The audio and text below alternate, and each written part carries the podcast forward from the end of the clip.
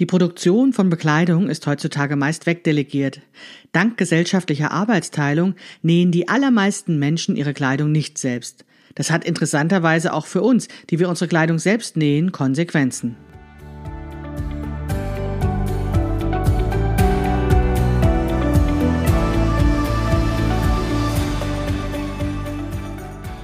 Hallo und herzlich willkommen zu Past, dem Podcast von Krafteln. Mein Name ist Maike Rentschbergner. Ich unterstütze Frauen dabei, sich selbst gut passende Kleidung zu nähen, die sie schön und stark macht. Meine Mission ist es, dieses Gefühl der Stärke, der Schönheit und der Zufriedenheit möglichst vielen Frauen zu ermöglichen. Zum Beispiel auch dir. Schön, dass du zuhörst.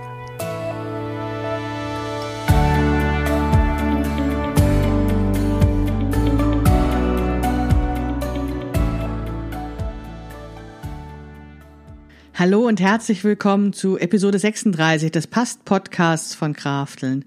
Wahnsinn, schon 36 Episoden. Wenn man so mit so einem Podcast anfängt, dann denkt man gar nicht so darüber nach, wie viele Episoden es eigentlich werden und hofft natürlich, dass man möglichst lange durchhält. Und ich bin schon ganz stolz, dass es jetzt schon 36 Episoden sind. Wir sind jetzt auch schon fast am Ende der dritten Staffel des Past-Podcasts angekommen. Bis Anfang November, bis zum 6. November gibt es jeden Mittwoch eine neue Episode des Past-Podcasts von Krafteln. Aber wenn du dann zwischendurch Langweile haben solltest, weil der Podcast wieder in eine Pause geht, dann macht das gar nichts. Zum einen habe ich mir vorgenommen, dass dieses Mal zwar auch wieder sechs Wochen Pause zwischen der dritten und der vierten Staffel sind, aber dass ich mal zwischendurch mich mal melde und mal Pieps sage und so eine Zwischenepisode mache. Und es gibt natürlich auch noch ganz viele alte Episoden, die du vielleicht noch nachhören kannst oder nochmal hören kannst. Die sind alle in der Podcast-App mit drin, sodass du wahrscheinlich keine Langweile haben willst. Und möglicherweise bist du dann ja auch irgendwann mit Weihnachten und Familie und so weiter beschäftigt. Mit der vierten Staffel geht es dann direkt am 1. Januar wieder los, denn das ist auch ein Mittwoch. Und äh, ja, sei einfach schon gespannt, worum es in der vierten Staffel geht, denn du weißt wahrscheinlich schon, jede Staffel des Past-Podcasts von Krafteln dreht sich zwar um das Nähen von Bekleidung, aber jede Staffel hat eben auch nochmal eine Überschrift, die als Klammer für die Episoden dieser Staffel gelten. Die Überschrift dieser Staffel ist eben das Thema Kleidung, während wir in der ersten Staffel, während ich in der ersten Staffel eben maßgeblich über die Perspektive der Schnittanpassung sprach. In der zweiten Staffel ging es um den Körper und in der dritten Staffel jetzt tatsächlich um die Kleidung. Nachdem wir uns letzte Woche um das unten drunter und oben drüber gekümmert haben, möchte ich jetzt nochmal einen allgemeineren Blick auf das Thema Kleidung werfen und zwar unter der Frage, wo kommt unsere Kleidung eigentlich her? Was bedeutet das, dass ein Großteil der Kleidung heutzutage eben nicht von den Trägerinnen der Kleidung gefertigt wird und was das eben auch für uns bedeutet, die wir unsere Kleidung zum Teil oder fast vollständig selbst nähen? Dazu vielleicht einfach im Vorfeld nochmal einen kurzen Einschub. Ich weiß, als ich angefangen habe zu nähen, erschien mir das wirklich utopisch, die Vorstellung, alles selbst zu nähen. Also da war ich so stolz auf einzelne Stücke, die ich schon mal geschaffen hatte, dass mir das unvorstellbar war, wirklich sozusagen einen halben oder ganzen Kleiderschrank voll selbstgenähter Kleidungsstücke zu haben. Interessanterweise ist das nach ein paar Jahren nicht mehr so unvorstellbar, weil man zum einen dann immer mehr genäht hat und natürlich auch mit den Nähprojekten weg wächst und immer, ja, andere Dinge auch mal ausprobiert und dann kommt tatsächlich eine selbstgenähte Garderobe zustande. Ich habe da jetzt nie den Prozentsatz bei mir ausgerechnet, aber ich sage immer, außer Unterwäsche und Strümpfen nähe ich eigentlich alles selbst. Also die ganzen Hosen, Röcke, Kleider, T-Shirts nähe ich selbst. Und was nichts wird, wird ein Nachthemd, um es mal so zu sagen. Aber so weit sind die meisten Hobbynäherinnen ja noch nicht. Und wie gesagt, ich konnte mir das auch lange nicht vorstellen, dass das bei mir mal so der Fall sein würde. Und viele Hobbynäherinnen können sich deswegen auch noch gut an diese Zeit erinnern, wo sie eben genau wie der ganz große Teil der Bevölkerung eben Kleidung gekauft haben. Das ist auch ganz selbstverständlich, denn wir organisieren ja unser ganzes Leben in Arbeitsteilung. Also dieses Prinzip der gesellschaftlichen Arbeitsteilung zieht sich durch alle unsere Lebensbereiche durch. es ist wirklich in den allerwenigsten Fällen so, dass wir sozusagen autark leben können, als Selbstversorgerin ganz eigenständig irgendwo in der Pampa leben können. Unsere Nahrungsmittel werden von jemandem anderem produziert oder von vielen anderen produziert und unser Müll wird weggebracht und wenn wir krank sind, gehen wir ins Krankenhaus und so weiter und so fort. Das heißt, eigentlich alle Lebensbereiche äh, sind so organisiert, dass wir eben nicht für alles zuständig sind. Und dafür gibt es ja eben das Geld, dass wir eben in Tausch miteinander treten können und jede macht das, was sie eben besonders gut kann. Und dementsprechend können wir dann von anderen das bekommen, was wir eben nicht so gut können oder auch nicht so gerne machen. Ja, damit wir trotzdem eben alles haben, was zu unserem Leben, so wie wir uns das vorstellen, dazugehört. Das war früher ein bisschen anders. Da war es nicht nur so, dass äh, diese Selbstversorgung tatsächlich auch noch viel umfassender war, sondern es war ja auch so, dass tatsächlich die allermeisten Kleidungsstücke selbst hergestellt wurden und selbst wenn sie das nicht wurden, wurden sie als Einzelstückfertigung ähm, hergestellt. Also das war dann eben so, dass äh, zwar dann vielleicht jemand anderes, der besser nähen konnte, für zuständig war, dieses Kleidungsstück herzustellen, aber es wurde eben immer für einen bestimmten Menschen hergestellt. Und die die Weiterentwicklung dessen war dann eben die Massenkonfektion, als Kleidung industriell hergestellt wurde. Ja, dann eben, das darüber habe ich ja auch schon in anderen Episoden gesprochen, sich die Kleidergrößen entwickelt haben, weil eben diejenigen, die die Kleidung hergestellt haben, gar nicht mehr die Menschen kannten und die Eigenheiten dieser Menschen kannten, für die die Kleidung eben hergestellt wird. Dass wir Kleidung oder auch eben andere Dinge, die wir brauchen, ähm, nicht selbst herstellen müssen, also weil es eben möglich ist, sie zu kaufen, das hat ja ganz viele Vorteile. Also der immense Vorteil ist natürlich, dass diejenigen, die auf etwas spezialisiert sind, das meistens auch sehr viel besser können. Also wenn wir eben sehr breit aufgestellt sind und für unser ganzes Leben eben selbst sorgen müssen, dann sind wir ja eher Generalistinnen. Das heißt, wir können ganz viele Dinge, aber naja, nicht immer alles gleich gut. Und in dem Moment, wo es eben Spezialisierung gibt, kann eben jemand äh, Dinge schneller herstellen, schneller machen, weil es eben eine gewisse Übung gibt. Und es kann eben auch sein, dass derjenige dann eben bestimmte Techniken kann oder irgendwas besonders schön machen kann. Und das ist natürlich toll, wenn wir davon profitieren können und dann im Tausch ein gutes Geschäft machen können und eben das, was wir besonders gut können, in Geld eintauschen können und mit diesem Geld dann eben besonders schöne Kleidung oder eben besonders schnell hergestellte Kleidung eintauschen können. Daran sind wir gewöhnt, also und die allermeisten Menschen sind daran gewöhnt, weil ja wirklich die allermeisten Menschen ihre Kleidung kaufen. Das ist ja etwas, was sozusagen normal ist, eben Kleidung nicht selbst herzustellen. Das, was wir eben äh, nähen oder stricken oder sowas, wird ja meistens in den Bereich des Hobbys eingeordnet. Das heißt, dass wir sozusagen die notwendigen Dinge kaufen, die Alltagsgegenstände kaufen und dass wir diese Form des Selbermachens, der Selbstverwirklichung eher so on top haben, also noch zusätzlich obendrauf haben, dass wir sagen, na ja, aber ich möchte einen besonders schönen Schal nochmal haben, deswegen stricke ich ihn mir oder ein ganz besonderes Shirt und das nähe ich mir dann. Aber das ist dann tatsächlich ähm, so im Bereich Hobby, so das Sahnehäubchen unseres Kleidungsschrankes, sage ich mal.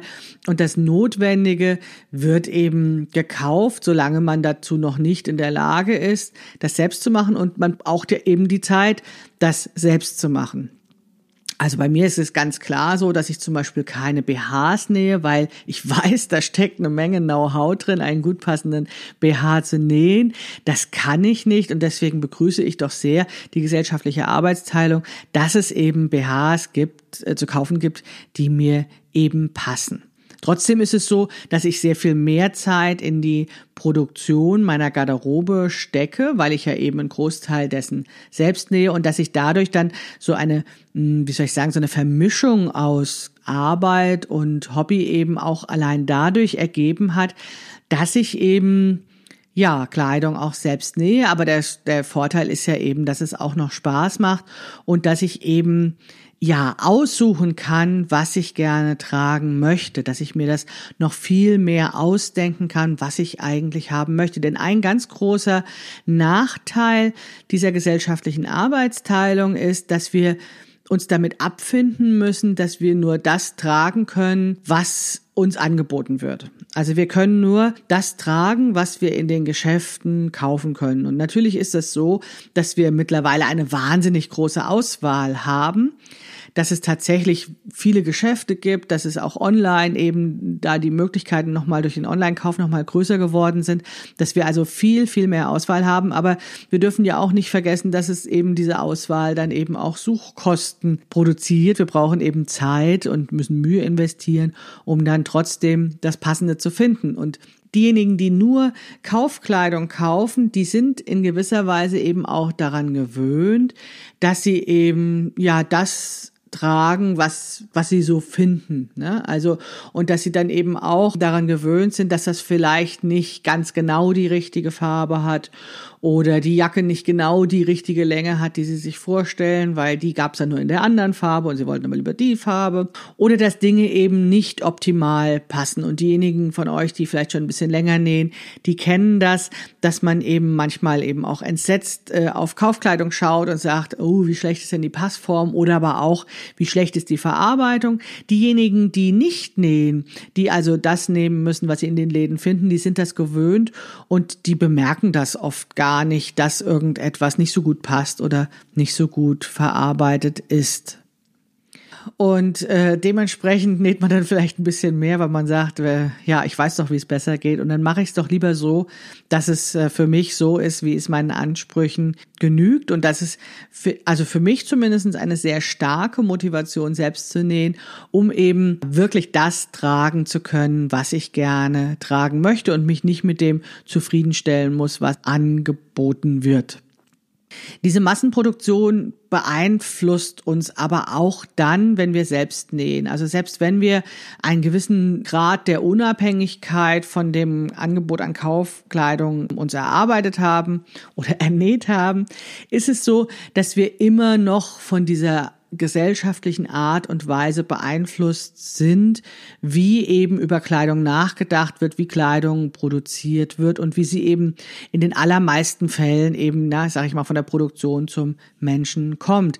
Das heißt, diese Idee, zum Beispiel in Kleidergrößen zu denken, das haben wir übernommen, auch wenn wir selbst nähen weil wir eben nicht mehr diese ganz äh, konkrete Maßanfertigung haben im Sinne von, es wird jedes Mal ein Schnittmuster selbst erstellt und daraus genäht, sondern weil es so diesen Zwischenschritt gibt, dass wir eben zwar unsere Kleidung selbst herstellen, dass wir das aber anhand von Schnittmustern machen, die wir käuflich erwerben und die dann eben in ein Größensystem eingeteilt sind. Und damit sind wir sozusagen so irgendwo in der Mitte dieses Produktionsprozesses. Also wir, wir erstellen zwar unsere Kleidung selbst, aber bestimmte Vorproduktionsmittel, sag ich mal, kaufen wir. Und das ist eben nicht nur das Material und die Nähzutaten, sondern eben auch das Schnittmuster.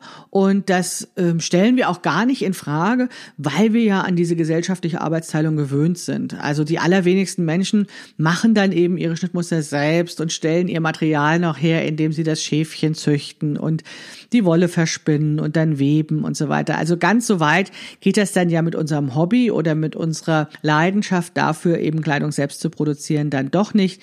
Wir kaufen bestimmte Materialien ein und sind dementsprechend auch wieder abhängig von dem, was geboten wird und auch eben abhängig von diesem Größensystem, was uns dann die ein oder andere Schwierigkeit beschert, wie ich ja auch in der Staffel 2 des Podcasts schon ausführlich besprochen habe, weil wir eben da ein Halbfertigprodukt nutzen, um unser Produkt selbst zu fertigen.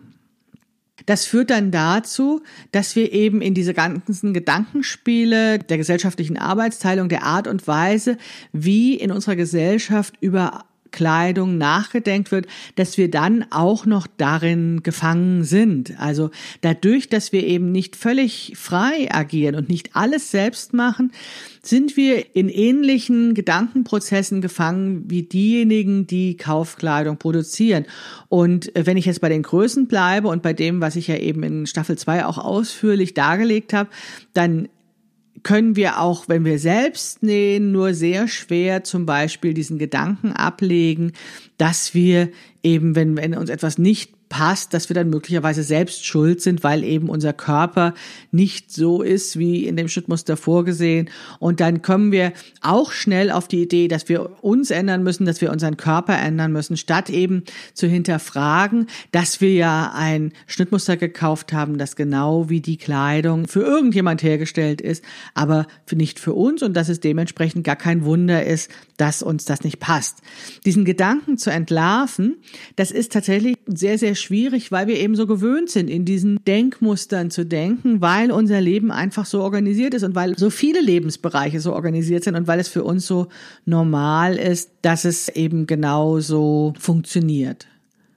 Ich finde das ja tatsächlich durchaus interessant und auch erstmal in Frage zu stellen, warum hat das denn eigentlich funktioniert, dass Kleidung in Massen produziert wurde? Also, dass wir Kleidung industriell herstellen, dass wir Kleidung nicht mehr für das Individuum, für den einzelnen Menschen herstellen. Denn eigentlich ist es doch so, dass es extrem offensichtlich ist, dass wir alle total unterschiedlich sind.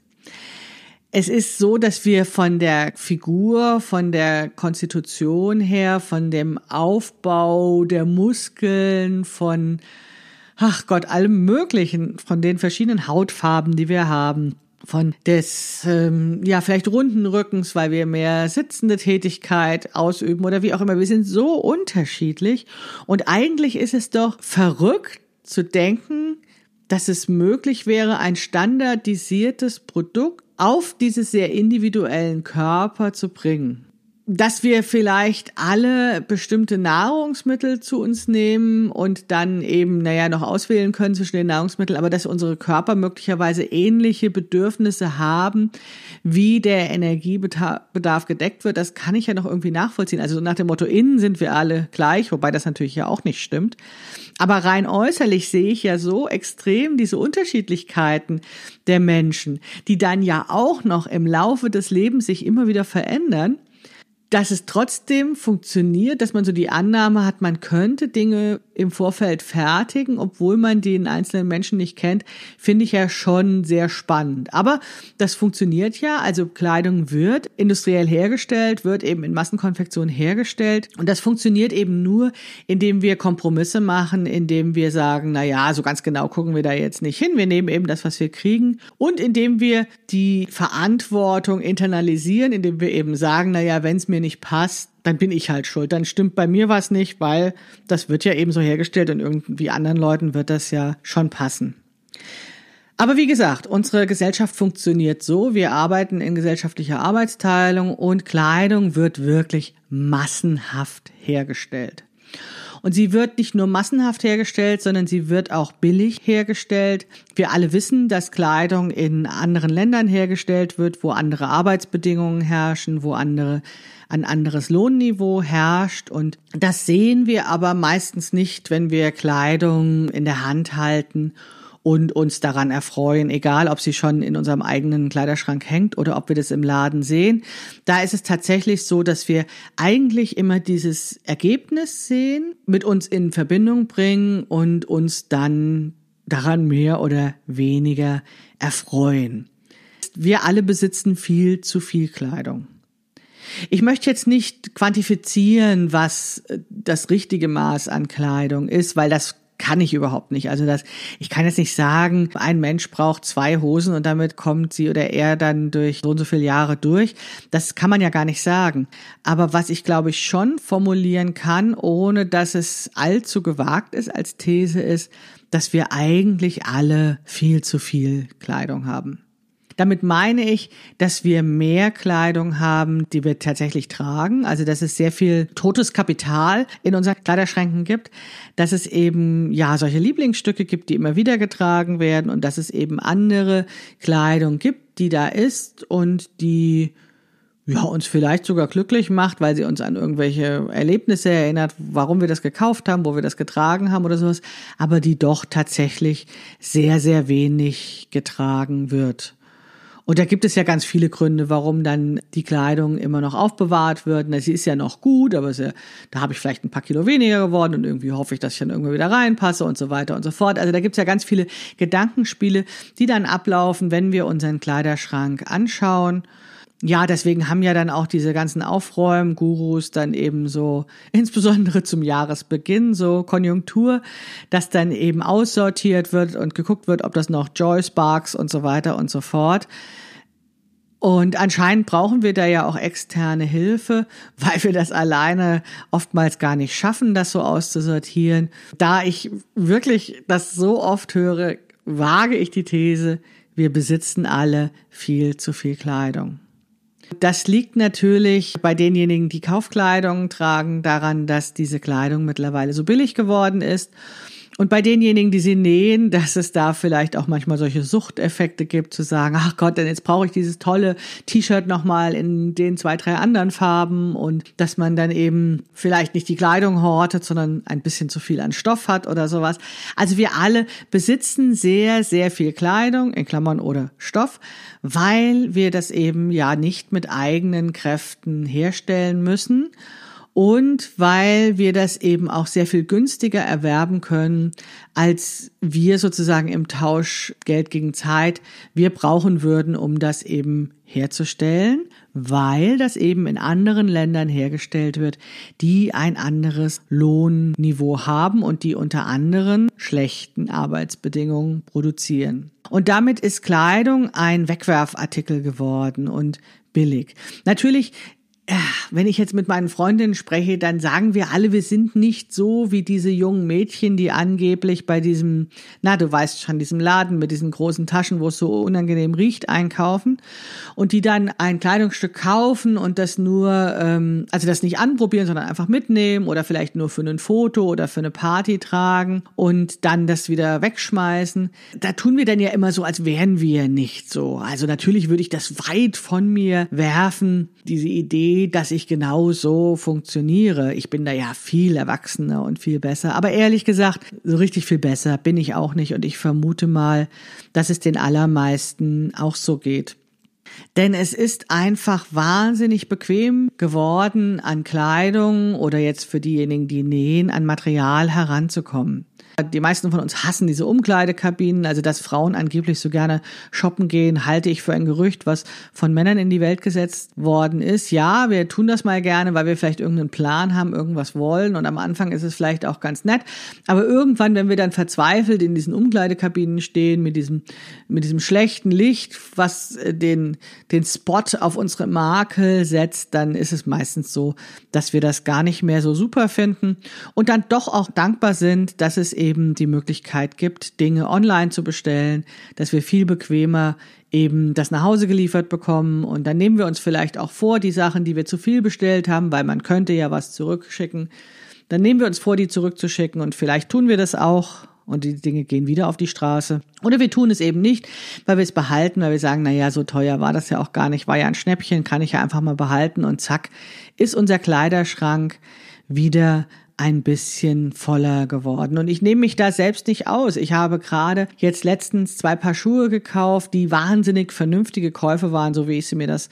ausgerechnet hatte, weil ich beide Paar Schuhe schon mal in einer jeweils anderen Farbe hatte und schon seit ein paar Jahren trage. Und dann rede ich mir das schön und sage, na ja, die haben sich doch bewährt, ne, die habe ich sehr gerne getragen, die passen gut, die kann ich doch einfach nochmal in einer anderen Farbe kaufen. Ja, in dem Moment, wo ich dann wieder etwas über Fridays for Future Future lese oder Klimadiskussionen führe, wird mir klar, dass es eigentlich nicht notwendig war, diesen Schuh nochmal in einer anderen Farbe zu bestellen, auch wenn er bewährt war und gut war. Und dass ich mir anfange, das schön zu reden, von wegen die Sohle ist schon ein bisschen abgelaufen und man sieht ja, dass er nicht mehr der neueste ist. Und dass ich dann zumindest in Frage stellen könnte, ob ich von beiden Paar Schuhen, die ich gerne trage, noch ein Ersatzpaar brauche oder vielleicht nur von einem. Also, wie gesagt, ich nehme mich davon selbst nicht aus und vergesse in dem Moment, wo ich dann glücklich darüber bin, diesen Schuh nicht nur in schwarz, sondern auch noch in blau zu besitzen, da denke ich nicht darüber nach, wer diesen Schuh unter welchen Bedingungen produziert hat, sondern freue mich vielleicht darüber, dass ich ihn irgendwo als Schnäppchen ergattert habe, dass das natürlich viel, viel besser und ganz ganz, ganz anders aussieht, wenn ich ihn in dunkelblau trage statt in schwarz. Ja, so funktionieren wir und wie gesagt, ich möchte mich damit auch gar nicht ausnehmen. Und wie gesagt, auch wenn wir unsere Kleidung selbst nähen, sind wir diese Gedankengänge so gewöhnt, sind wir so Teil des Systems, dass viele dieser mh, ja, dieser Vorstellungen, dieser Glaubenssätze, dieser Annahmen, dieser Gedanken, die es rund um die industrielle Fertigung von Kleidung und eben Kaufkleidung gibt, dass die uns eben auch beeinflussen, wenn wir selbst nähen. Als ich darüber nochmal genauer nachdachte, habe ich tatsächlich noch mehr Punkte gefunden, wie wir davon beeinflusst werden, dass Kleidung industriell hergestellt wird, auch wenn wir unsere Kleidung selbst nähen, über die wahrscheinlich die allermeisten Menschen nicht nachdenken und deswegen habe ich diese Podcast-Episode dazu nochmal gemacht. Und zwar habe ich festgestellt, dass sich die Mode in den letzten Jahren und Jahrzehnten so entwickelt hat, dass eben Kleidungsstücke immer billiger produziert werden können. Also es wurde hat sich immer stärker eine lockere Passform etabliert, die eben nicht ganz so figurnah ist. Und ich bin der festen Überzeugung, dass das zwei Gründe hat und dass es deswegen Mode wurde, um uns das eben ja ähm, schmackhaft zu machen. Also es gibt zwei Gründe, warum Kleidungsstücke in den letzten Jahren nicht mehr so figurnah waren, warum das in Mode war.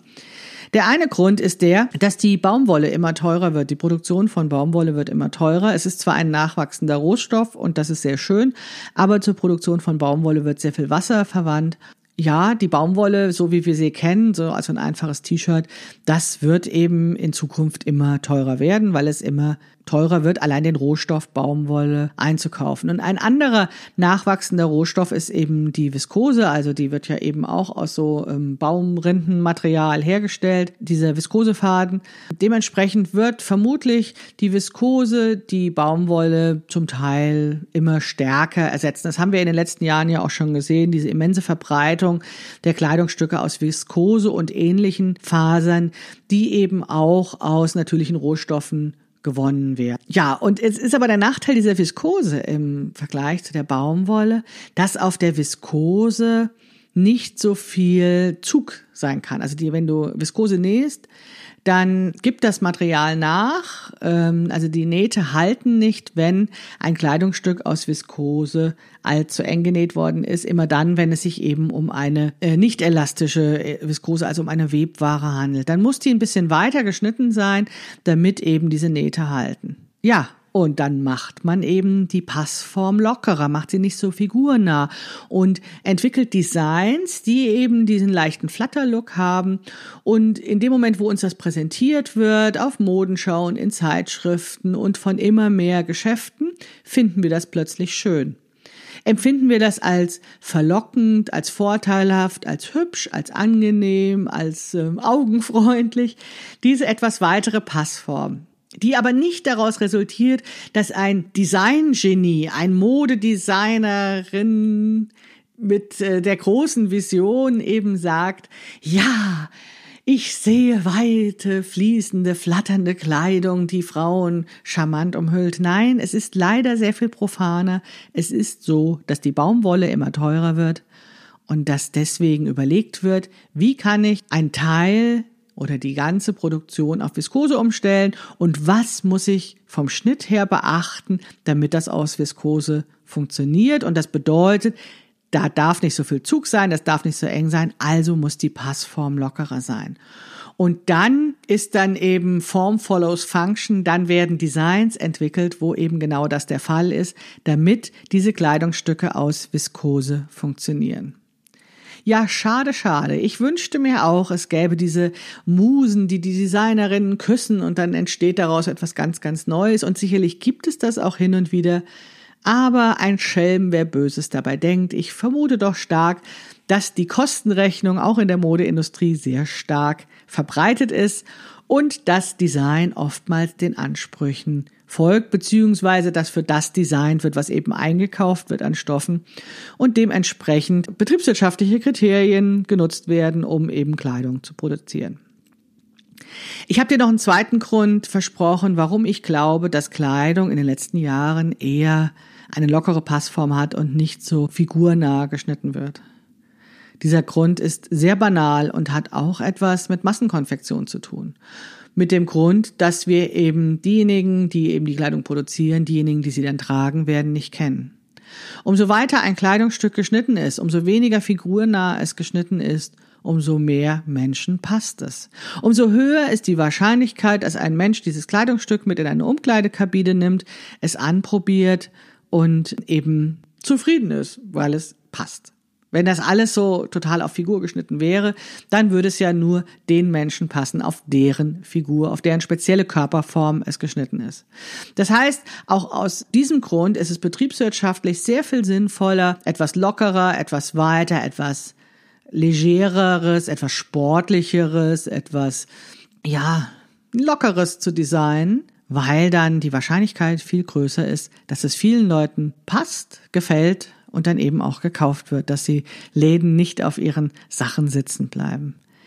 Ja, es ist viel weniger Kunst als Betriebswirtschaft, aber ich glaube, so funktioniert unsere Gesellschaft. In der Kleidung hat ja in den letzten Jahrzehnten der Jersey sehr viel Einzug gefunden. Also sowohl die gestrickte und gewirkte Kleidung, die eben, also Materialien, die eben von sich aus elastisch sind, wenn sie eben gestrickt oder gewirkt sind. Diese Maschenware ist ja immer elastischer, als wenn gewebt wird und aber auch das Material Elastan, also dieser Gummifaden, der mitverwandt wird, um eben Kleidung elastischer zu machen. Auch da ist es natürlich so, dass das unheimlich betriebswirtschaftlich sinnvoll ist, solche Kleidung herzustellen, weil auch da dieses zweite Argument zählt. Es muss nicht so gut passen, denn der Jersey hilft ja noch mit. Das, das Elastan hilft noch mit. Irgendwie ruckt es sich schon zurecht. Irgendwie fühlt es sich dann auch noch passend an, auch wenn es vielleicht nicht ganz so passend ist. Dementsprechend wird es eben viel produziert und auch viel gekauft, weil es natürlich angenehm ist, wenn es ja nachgibt und dann eben gut passt. Und der Siegeszug des Jerseys kam sicherlich nicht nur durch Jane Fonda und Aerobic, sondern auch, weil Kaufleute das kalkuliert haben und gedacht haben, hey, welch gute Methode, auf einmal nur noch Slim Jeans mit ganz viel Elastan zu machen. Da passen da doch alle rein, wenn nur das möglichst elastisch ist. Und zack, ist es möglich, nur noch sehr schmale Stoffbahnen zuzuschneiden, die aber schön elastisch sind und sie werden gekauft. Ja, so funktioniert das. Wir leben in einer kapitalistischen Welt, in der eben es darum geht, möglichst viel Gewinne zu machen und möglichst arbeitsteilig zu arbeiten und dementsprechend etablieren sich dann Dinge, die wir dann auch noch schön finden, weil wir sie eben als Mode sehen, als besonders neu und innovativ verkauft bekommen oder uns besonders lecker präsentiert bekommen. Wir finden das super und merken gar nicht, welche Gedanken dahinter stecken und welche betriebswirtschaftliche Kalkulation uns das eben genau jetzt schmackhaft macht. Noch ein Beispiel, der Jersey. Der Jersey führt dazu, dass die Mode sich dahingehend entwickelt hat, dass Ärmel immer enger wurden. Also in dem Moment, wo mehr Oberteile aus elastischem Stoff, aus Jersey genäht wurden, wurde die Form der Ärmel immer enger. Und das finden wir schick. Es hat sich dahingehend entwickelt und du musst das mal beobachten, wenn du Bilder anschaust, dass enge Ärmel als schick, als jugendlich, als sportlich empfunden werden. Und dass man immer das Gefühl hat, wenn so ein Ärmel weiter ist, wird es unförmiger, wird es blusig, wird es leger, wird, naja, nicht leger vielleicht, sondern wird es irgendwie so, altbacken oder sowas. Enge Ärmel stehen für Dynamik, für Sportlichkeit, für Jugendlichkeit. Und wir haben uns daran gewöhnt. Wir haben uns daran gewöhnt, wir finden die einfach schöner. Also mir ging das so, dass ich, als ich meine ersten Blusen genäht habe, tatsächlich das Gefühl hatte, ich nähe einen Hausmeisterkittel, weil ich eben diesen Schnitt in Webware umsetze, in einem nicht elastischen Baumwollstoff und dementsprechend hatte dieses Kleidungsstück relativ weite Ärmel und es kam mir vor wie ein Kittel. Denn ich war die schmalen Ärmelchen gewöhnt, aber die sind eben nicht möglich aus einem nicht elastischen Stoff zu nähen. Und dann fand ich das auf einmal nicht mehr so schön und habe mich gewundert, warum mir das nicht mehr gefällt. Weil es ist einfach so, dass meine Sehgewohnheiten, auch wenn ich selbst nähe, von den Sehgewohnheiten der Mode beeinflusst ist und von den Sehgewohnheiten der anderen. Und ja, wir sind da irgendwie alle eins. Wir sehen, die tragen die gleichen Sachen und wir gewöhnen uns dran und finden die dann auf einmal schick. Und dann ist es eigentlich fast egal, ob wir selbst nähen oder Kleidung kaufen, weil wir folgen denselben Sehgewohnheiten. Wir haben ähnliche Vorstellungen von Mode und von dem, was wir schön finden. Wir kaufen Schnittmuster, die in Mode sind. Wir wollen auch da sozusagen immer den letzten Schrei haben. Wir orientieren uns an Kleidergrößen und machen uns einen Kopf, wenn die Größe falsch ist. Und last but not least, wir kaufen auch noch Stoffe, von denen wir nicht die Herkunft kennen. Es ist natürlich so, dass unser Möglichkeitenraum etwas größer ist. Wir können uns jetzt zum Beispiel gegen eine bestimmte Mode entscheiden. Ähm, das ist gerade dann, wenn wir Kaufkleidung haben und zum Beispiel eine größere Größe tragen, ja nicht immer so leicht, weil es zum Beispiel auch diese nachhaltige Kleidung gar nicht in allen Größen immer gibt. Aber wir können sie uns nähen. Und wir können uns natürlich auch diesem Kreislauf der Mode, dieser Beschleunigung entziehen, indem wir sagen, ja, nähen ist ja auch sehr viel langsamer als shoppen gehen. Das heißt, wir könnten theoretisch viel weniger Kleidung besitzen, weil wir ja wissen, zum einen äh, dauert es einfach, bis wir irgendwas fertig genäht haben. Also ich trage jetzt auch schon den, glaube ich, sechsten Winter den gleichen Wintermantel, weil ich einfach den Aufwand scheue, einen neuen Wintermantel zu nähen. Und trotzdem ist es natürlich so, was ich vorhin auch schon mal sagte, wir horten dann statt Kleidungsstücken Stoff und das macht es ja eben auch nicht so viel besser. Naja, natürlich ändert sich durch das Nähen auch noch das Bewusstsein, dass wir wissen, wie viel Aufwand in einem Kleidungsstück steckt. Und ich bin mir ziemlich sicher, dass es Hobbyschneiderinnen schwerer fällt, ein T-Shirt für fünf Euro zu kaufen, als jemand, der nicht weiß, wie es sich anfühlt, diese Nähte zu nähen und äh, wie viel Arbeit es doch auch noch im Vorfeld drin steckt von Zuschnitt und, und Nähen und so weiter und so fort. Also wir wissen, wie viel Aufwand in einem Kleidungsstück steckt und können es dementsprechend anders wertschätzen und dann eben auch länger und öfter zu tragen. Aber manchmal ist es eben wie bei meinem Wintermantel nicht unbedingt die Wertschätzung, sondern vielleicht auch die Bequemlichkeit, nicht für Ersatz zu sorgen. Mit den Stoffen dass wir nicht wissen, wo die herkommen und dass wir vermuten wahrscheinlich, dass die auch nicht unter so wahnsinnig super Bedingungen produziert sind und dass wir vermutlich ebenso wie wir viel zu volle Kleidungsstücke haben, viel zu volle Stofflager haben. Ja, das ist ein Problem und ich würde mich davon auch nicht ausschließen und habe da ehrlich gesagt auch noch keine wirkliche Lösung dafür gefunden. Ich finde es super, dass es immer mehr nachhaltige, bio-organisch produzierte Stoffe gibt, also dass es immer mehr Herstellerinnen gibt, die eben gute Stoffe fertigen. Ich bin allerdings auch manchmal zögerlich, die zu kaufen, weil ich ja Dinge auch ausprobieren möchte und dann natürlich lieber Dinge ausprobiere an einem günstigen Stoff als an einem teuren Stoff. Aber die gute Nachricht ist natürlich, je besser wir nähen und je besser wir Schnittmuster für unsere Figur anpassen können, umso weniger sind ja diese Misserfolge, diese Kleidungsstücke, die einfach nichts werden, die als UFO, als unfertiges Objekt in der e-, Ecke landen. Und je mehr wir uns da auch auf unsere Kenntnisse, Fertigkeiten, unseren Geschmack verlassen können, umso besser wir unseren Körper kennen, umso besser wir die Techniken der Schnittanpassung kennen. Wie gesagt, umso weniger Misserfolge gibt es und dementsprechend fällt es mir tatsächlich sehr viel leichter, dann eben auch mehr Geld für einen anständig produzierten Stoff aus einem guten Material auszugeben, als noch am Anfang meiner Nähkarriere, wo tatsächlich das Wahnsinn gewesen wäre, alles Mögliche auszuprobieren mit sehr, sehr teuren Stoffen. Ja, also ich glaube schon, dass dieses Nähen von Kleidung mehr sein kann als ein Hobby, weil wir eben die Möglichkeiten haben, diese Denke zu verlassen, die wir sozusagen mit in Fleisch und Blut haben, die sich rund um die Kaufkleidung entwickelt. Aber was ich mit dieser Episode aufzeigen wollte, ist, wie stark wir damit noch verzahnt sind. Und in dem Moment, wo es wirklich nur ein Teilbereich unserer Garderobe wir selbst nähen, in dem es wirklich nur ein Hobby ist, dann sind wir wirklich ganz stark verzahnt mit dieser Denkweise, mit dieser Art und Weise, wie unsere Gesellschaft mit Kleidung umgeht. Aber die gute Nachricht ist, wir haben ja schon den Weg gefunden. Ne? Also wir haben ja schon den Ausgang vor Augen. Wir stehen mit einem Fuß sozusagen schon in der geöffneten Tür, weil wir ja eben Kleidung selbst nähen können, weil es immer mehr Auswahl auch an guten Stoffen gibt und weil wir es lernen können, Schnittmuster anzupassen, um eben ja unsere Kleidung zu nähen, die für uns gut ist, die uns gut tut. Und das dauert sicherlich seine Zeit, weil wir dann eben nicht mal zack, zack, zack, drei, vier, fünf Kleidungsstücke auf einmal bekommen, sondern weil wir eben mehr Zeit investieren, um ein Kleidungsstück herzustellen und das dann aber auch ja, mehr lieb haben und nach und nach immer weniger Kleidung brauchen, weil die Kleidung, die wir haben, ist tatsächlich die Kleidung, die uns gut tut. Ja, das finde ich eine sehr schöne Lösung, eine sehr schönen Gedanken. Ich weiß, wir sind da noch am Anfang. Viele von uns sind davon am Anfang und wie gesagt, ich nehme mich davon nicht aus.